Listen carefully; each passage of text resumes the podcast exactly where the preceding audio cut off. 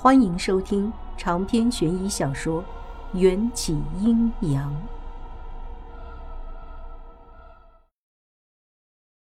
都说春暖花开，春天才是万物复苏最适合播种的时节。没想到盛夏光景，前不久毛胡子在胸河里撒下的神秘种子，现已经长出了一米多高。如屏障一般把池子与外围分隔开。这些植物的形状和芦苇有些像，高挑细长，枝干和叶片的颜色却和任何植物都不一样，是一种近乎透明的白色。尤其是叶片，能在夜幕中散发出莹莹光束，宛若一颗颗夜明珠，触感温润，堪比羊脂白玉。我想起毛胡子撒下这种种子时，信誓旦旦地说过：“等种子长大、开花结果，就会比人参还要值钱。”这到底是什么果子呢？我努力回忆着脑子里的讯息，但从当时毛胡子的表情看来，他也不知道这到底是什么植物。你喜欢穿着衣服洗澡？迎战站在一块造型别致的湖石上。居高临下的望着我，我委屈的回瞪他：“万一被人看见怎么办？”凶河里是出了名的螃蟹多，这个时节正是六月黄肥美之际，附近的很多村民都会晚上来这里抓螃蟹。迎战有点不耐烦：“此处被我设下结界，旁人永远都走不到这里，除了我，没人会看到你的身子。”切！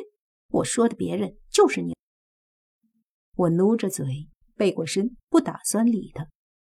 迎战这么嫌弃我身上的一身臭水，应该不会跳下水，亲手把我剥光吧？我悠哉的泡在水里，洗洗身上的衣服，再洗洗自己。胸河里的水不深，最深处不过淹没到我的胸口。洗到一些私密部位时，我就蹲在水里，只留半个脑袋露出水面出气。晚上的湖水如墨汁一般，我料定迎战视力再好也看不到我在水下到底有没有穿衣服。我得意地回过头，想看看迎战吃瘪的表情。站在湖石上的高大人影竟然消失了，四周静悄悄的，仿佛偌大的凶河就只剩下我一个。找什么？一道邪魅的声音从我的左耳传入。我浑身一颤，背脊已经装进一副宽厚的胸膛，只是那胸膛没有温度，似乎比胸河里流淌的河水还要冰冷。迎战线条分明的肌肉在湖水和月光的折射下发出诱人的色泽，他的手指探入我的领口，轻轻往下滑，我的衣服就被撕成了两半。胸口一凉，我下意识的双手捂住胸口：“你干嘛？”教你洗澡，不需要，我已经洗好了。你确定？是，那就好。迎战邪魅的勾起唇角，让我涌出强烈的不安，仿佛跳进了一个早就布置好的陷阱。我退到岸边，颤抖着身体靠在微微发光的白色植被上。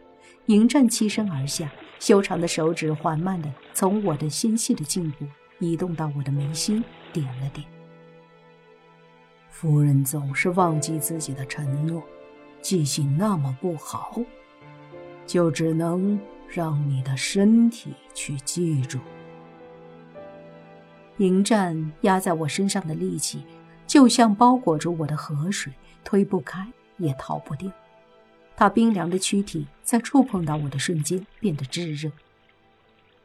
我不想成为那种欲拒还迎的女人，虚伪的让我觉得恶心。我的心情是抗拒的，身体却莫名的被点燃，勾上他强健的肩膀。回家好吗？迎战托起我的双腿，跨坐在他的腰间，比夜幕更深沉璀璨的眼眸低垂，笼罩在下眼睑上的睫毛阴影，好看的不可思议。做错事情的人，没有讨价还价的权利。胸河里的水整整搅动了一整夜。野战也就算了，还是在一条野河里，我再度被刷新了下限。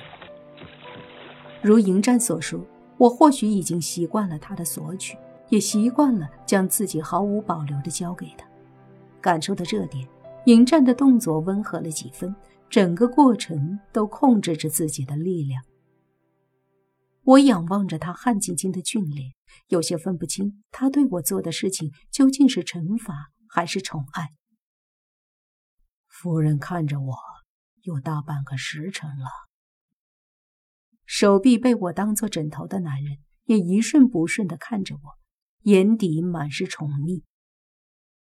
别人都是事后一支烟，迎战邀请我事后躺在凉风习习的河岸边看星星。你不看着我，怎么会知道我在看你？我眨了眨眼睛，反问。迎战戏谑的勾起唇角，身影渐渐有些暗哑。你这样会很危险。我明白这话里的含义，赶紧翻身扔给他一个背脊。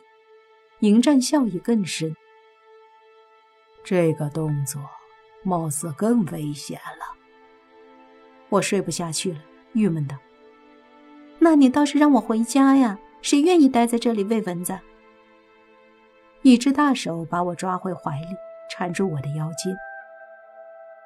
稍安勿躁，夫人不是好奇这些植被究竟是什么吗？等破晓时分便知道了。迎战的下巴抵在我的颈窝，呼吸时的气息轻轻扫在我的耳畔，有些痒痒的，让我的呼吸也有些不稳。你还生气吗？为夫有说过“生气”二字，看起来像。为夫哪舍得生气？迎战的呼吸变得缓慢了，凌冽的眼角安然闭合。我总觉得他有很多地方都和寻常的鬼不同，比方说，迎战早就不需要呼吸了，还会做出和活人一样呼吸的动作。那个。嗯，纠结半天，我还是把想要打电话给莫白或者罗非的想法咽回肚子。没什么，不知道小生回来了没有？不用担心，小生比你这个做娘亲的要靠谱多了。你说什么？睡觉？我哪里不靠谱了？不想睡，我们可以做点更有意思的事情。迎战坐起身，黑色的眸子里闪出一些不怀好意的晶亮，我吓得直往后缩。睡，我已经要睡了。拜托，就算老娘身材再好，你也给我有点节制啊！看着我委屈的小脸，迎战爽朗的大笑起来。我鲜少看见他笑，偶尔扬起的唇角多半也是冷笑或带着危险的戏谑。像现在这么开怀大笑，还笑得仰面倒在草地上，几乎是不可能的事情。我摸了摸自己光滑的脸颊，搞不懂他干嘛这么开心。迎战拍拍身旁的位置，我乖乖躺下，身体缩成一团。我的脸有那么好笑吗？快日出了，望着天空，迎战依然自得。俊逸的面颊透着淡淡的喜悦。我碎碎念：“日出有什么开心的？他不是最讨厌晒太阳了吗？”思绪还未停止，一团薄薄的光晕便从东方拉开序幕，将漫长的夜幕渲染成一片绮丽的晨光。天马上就要亮了，我都忘了有多久没见过这样的美景。身旁那些形似芦苇的神秘植被，也仿佛感受到朝阳的召唤，一株株交手昂视，如玉般的叶子都向着太阳升起的方向转动，叶瓣从透明的瓷白逐渐变成了闪闪发亮的金色。仔细一看，叶片中间似乎还冒出了一些亮晶晶的液体，气味宜人。迎战没有躲避这些霞光。他的强悍，就算尊称一声鬼王也不为过。我见他泰然自若地行走在阳光之下，也不觉得惊奇。马上要来了，什么？迎战薄唇轻启，吐出一个“鬼”字，让我更加琢磨不透。鬼不是都怕光的吗？这个时间点。他们都应该找个避光处躲着，才不会烟消云散。